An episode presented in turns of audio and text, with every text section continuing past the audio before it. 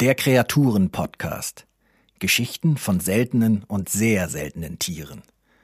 Präsentiert von Citizen Conservation. Haltung rettet Arten. Heute Ahne, Vorleser und im Zwiegespräch mit Gott. Der Schneeleopard.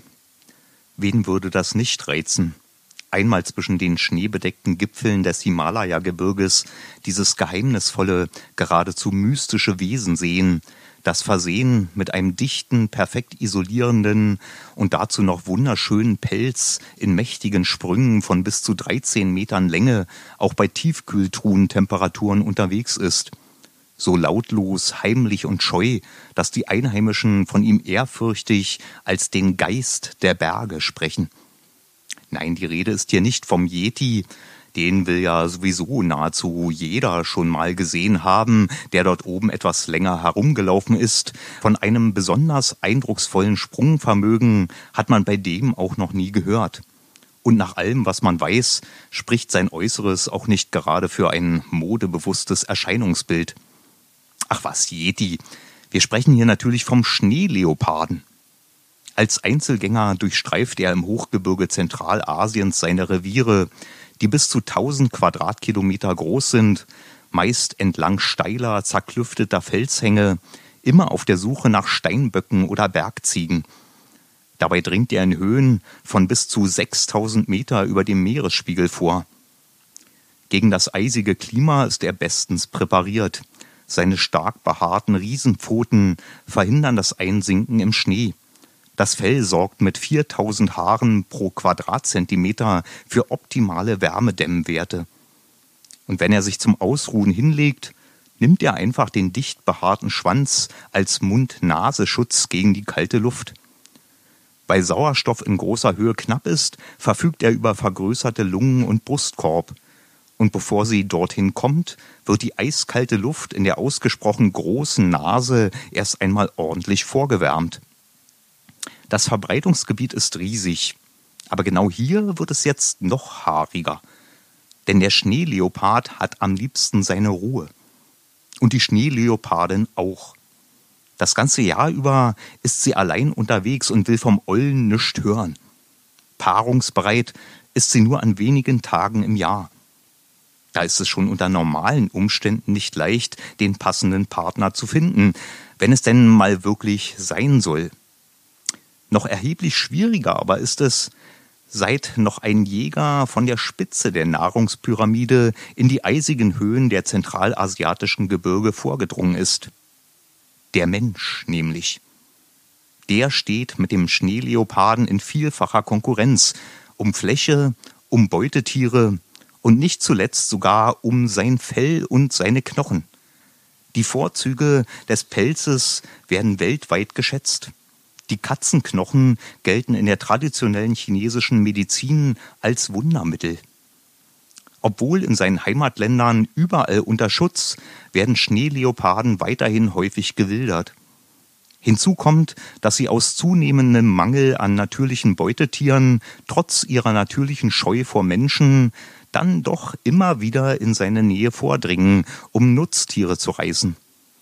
Das wiederum schätzen die Einheimischen, deren Vieh mitunter ihren gesamten Besitz bedeutet, gar nicht und betrachten die eleganten Räuber daher mit etwas anderen Augen als wir Katzenfreunde, nämlich als fleckigen Riesenschädling. So kommt es, dass trotz des ausgedehnten Verbreitungsgebietes in Zentralasien, das sich über zwölf Länder erstreckt, heute insgesamt nur noch schätzungsweise 3000 bis 6000 Schneeleoparden unterwegs sind. Tendenz abnehmend. Glück im Unglück, dass sich bereits vor über 50 Jahren die ersten Tiergärtner in diese eleganteste aller Großkatzen verliebten. So wurden schon Mitte der 1960er Jahre erste Hochzeitsreisen zwischen Zoos organisiert, um die seltenen Tiere zur Paarung zu bewegen. Und während Schneeleopard und Schneeleopardin sich beschnupperten, nutzten ihre Betreuer die Zeit, um zwischenmenschliche Bande zu knüpfen. So war es am Ende die Überwindung des Social Distancing auf beiden Seiten des Gitters, die zum Erfolg geführt haben mag. Bis heute legendär jedenfalls, sind in den entsprechenden Kreisen die ersten Schneeleoparden-Symposien in Helsinki und Krefeld, auf denen Wissenschaftler und Zoofachleute nicht nur ihre Erkenntnisse austauschten, offenbar spielte auch die Verbindung aus finnischer und rheinischer Lebensart eine gewisse Rolle und führte zu ungeplanten Reaktionen. So berichten unabhängige Quellen von Tänzen auf dem Tisch, in der Zimmerdecke steckenden Messern, nicht versiegenden Wodkaströmen und einem daraus resultierenden Gemeinschaftsgefühl, das über Ländergrenzen und Jahrzehnte hinweg der Arbeit für das Überleben der Schneeleoparden zugute kam. Heute lebt mindestens jeder zehnte Schneeleopard in einem Zoo. Knapp 200 Tiere werden allein im Erhaltungszuchtprogramm der Europäischen Zoogemeinschaft koordiniert. Parallel dazu arbeiten die Zoos eng mit Organisationen wie dem WWF oder dem NABU zusammen, die sich um den Schutz der Lebensräume im Ursprungsgebiet bemühen. Dabei liegt das besondere Augenmerk auf der Aufklärung und der Zusammenarbeit mit den Menschen vor Ort. So werden Anti-Wilderer-Einheiten unterstützt, aber auch Hilfen zum Bau schneeleopardensicherer Viehställe gegeben.